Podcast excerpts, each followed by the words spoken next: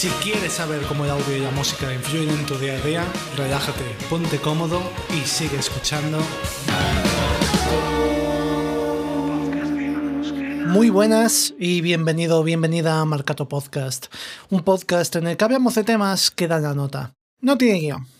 Podría haberlo hecho, porque es un tema lo suficientemente complejo como para haberlo trabajado, pero es que es un tema que desde siempre me ha escamado, desde siempre me ha tenido como algo un poco turbio, y creo que no necesito como para tratarlo. Y es que volviendo atrás sobre mis pasos y relacionándolo un poco con el tema que hemos tratado en el capítulo anterior de la educación musical y los niños, vamos a hablar de niños hoy también. Y resulta que cuando yo tuve una banda, cuando tenía unos 17 años, podemos decir, de aquella surgió una composición mía en la que trataba el tema que vamos a tratar hoy. Lo recupero 10 años más tarde. ya es casualidad, la verdad. Ya es casualidad que por su aniversario yo venga aquí a tratar este tema. Y es que hoy venimos a hablar de los niños estrella. De los niños artistas tan famosos que nos encontramos por vídeos de YouTube, redes sociales, programas de televisión, por supuesto, y que en algunos casos hasta llegan a decorar esos estantes en centros comerciales y en discográficas. ¿no? La canción está en inglés, voy a hacer un poco la traducción en el momento, pero venía a decir algo así como se titulaba tal cual se llama el título de este podcast ¿Todavía no eres una estrella? Y decía tal que así, chaval de 12 años, ¿no quieres que tus padres no vuelvan a trabajar? ¿No quieres conseguir sus sueños como ellos quieren los tuyos? Entonces dime, chaval, ¿por qué todavía no eres una estrella? Hey, chavalita, ¿no quieres que todo el mundo te reconozca? ¿No quieres ser la más popular en la escuela? Es muy fácil, chica. Firma aquí para ser ahora una estrella. Mira la cámara y sonríe. Piensa sobre sus sueños convirtiéndose en verdad. Yo siempre estaré aquí para hacer que el mundo te conozca. Vamos, chico. Ya tienes la luz roja encendida. Ya tienes tu última oportunidad. Ya tienes a tu gente creyendo en ti. Tienes lo que cualquiera querría. Entonces dime, chico, ¿Serás ya una estrella? Tú, mi estrellita, ¿quieres volver a la escuela? ¿No quieres que tus padres te quieran? ¿Quieres vivir de manera modesta? ¿Quieres volver a ser lo que eras antes? Recuerda, chica, firmaste para estar aquí ahora. Bueno, esta letra era bastante provisional. Hay cosas que quizá a día de hoy las cambiaría, pero la verdad, pues es curioso, ¿no? Volver a leer estas cosas hoy en día que se ocurrieron uno hace 10, 15, 20 años y aquí están, ahora de golpe trayéndolas de vuelta, ¿no? Pues sí, hoy venimos a hablar de los niños artistas, de los niños estrella, de los niños de las estrellitas, de todo este tipo de shows que han girado en torno a comercializar a los niños. Y es que para mí esta visión siempre ha sido muy crítica. Siempre he tenido una perspectiva bastante cínica al respecto de que esto pudiera tener algo positivo hacia los niños. ¿Y por qué lo traigo a Marcato? Dirás, pues porque los niños artistas en el mundo de la música han sido cientos. Han sido cientos y seguimos recogiendo casos aún a día de hoy, por desgracia, o seguimos viendo los efectos de aquellos chavales que fueron niños artistas en el momento en el que se dieron a conocer, que era cuando nosotros también éramos chavales, ¿no? Que convivieron con nosotros. Hoy estamos recogiendo cogiendo eh, la situación por la cual ha vivido Miley Cyrus, por ejemplo. Hoy estamos viendo los efectos que ha tenido el constante bullying periodístico sensacionalista a Justin Bieber, por ejemplo. Hoy estamos recogiendo los efectos que ha tenido sobre artistas como Selena Gómez, pero es que hemos tenido este tipo de situaciones desde épocas inmemoriales. Esto recordamos, por supuesto, a Michael Jackson como una persona que se nos viene a la mente como un niño artista que finalmente terminó sufriendo las consecuencias de la temprana exposición y explotación por parte de una industria que lo E incluso si pensamos en España, pues todavía recordamos pues a casos como puede ser el de Joselito o habría que analizar situaciones como pueden ser pues incluso la de María Isabel. Pero esto se sale de ahí.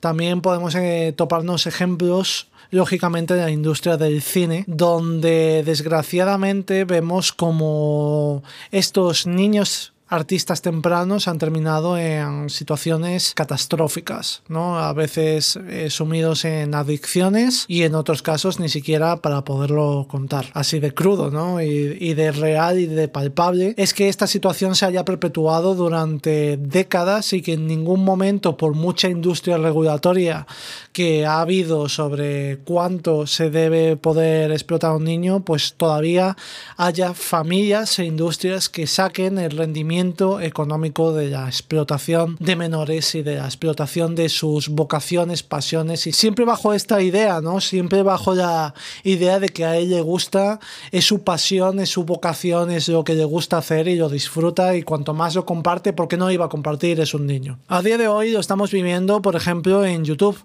En YouTube encontramos a canales donde los padres se exponen públicamente y explotan y monetizan el contenido realizado junto a sus hijos o exclusivamente por parte de sus hijos. Crean canales de YouTube donde tienen millones de seguidores, donde consiguen anunciantes, donde consiguen todo aquello que esos padres no fueron capaces de conseguir por sí mismos y ahora están consiguiendo gracias a sus hijos, gracias a vender sus vidas, a vender su exposición, teniendo presente, es que a mí me cuesta creer, ¿no? De que esta gente viva en una nube en la cual no sea consciente de los efectos que puedan tener esta exposición cuando ya ha habido tantos casos tan palpables, pero bueno, somos seres humanos, somos ese ser que siempre tropieza en la misma piedra dos veces, ¿no? También lo encontramos en TikTok, por ejemplo, y también lo encontramos en otras redes sociales como en Instagram, donde encontramos la exposición también de menores. Es que realmente es un tema que todavía lo seguimos viendo en los talent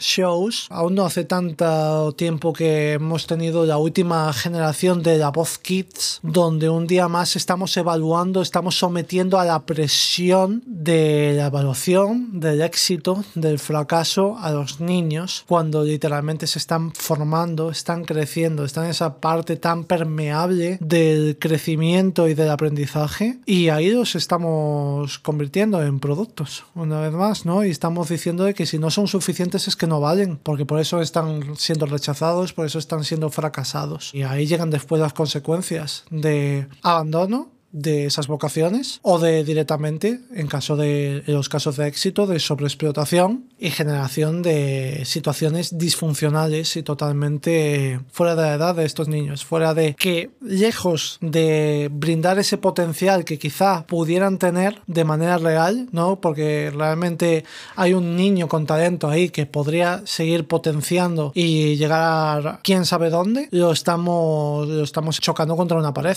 porque tenemos una industria detrás que está tratando de imponerle lo que tiene que hacer, lo que tiene que decir, cómo se tiene que sentir, cómo tiene que responder, a qué entrevistas tiene que ir, qué preguntas tiene que decir, cómo las tiene que decir. Y la verdad es, es triste. Más que eso no me sale. No me salen más palabras que tristeza, que pena, que todo. Que un niño se vea expuesto de esta manera y que en cierto modo nosotros como sociedad, quiero decir, estemos haciendo girar la rueda, ¿no? Porque lógicamente si no hay un consumo no pasa esto. Si las believers en su momento, que lógicamente no las quiero culpar a ellas porque ellas eran niñas cuando de Justin Bieber, ¿no? Pero si esos padres de esas believers no hubieran hecho la vista gorda con este tipo de actuaciones que ya tenían antecedentes, pues quizá habríamos tenido a un chaval normal. Pero es que ni la industria ni la sociedad ha actuado en consecuencia. Ahora mismo creo que estamos viviendo en una época de transición porque tenemos las inteligencias artificiales y con las inteligencias artificiales estoy empezando a ver un poco de luz de final del túnel de que ya no haga falta directamente vincular a niños con este tipo de cosas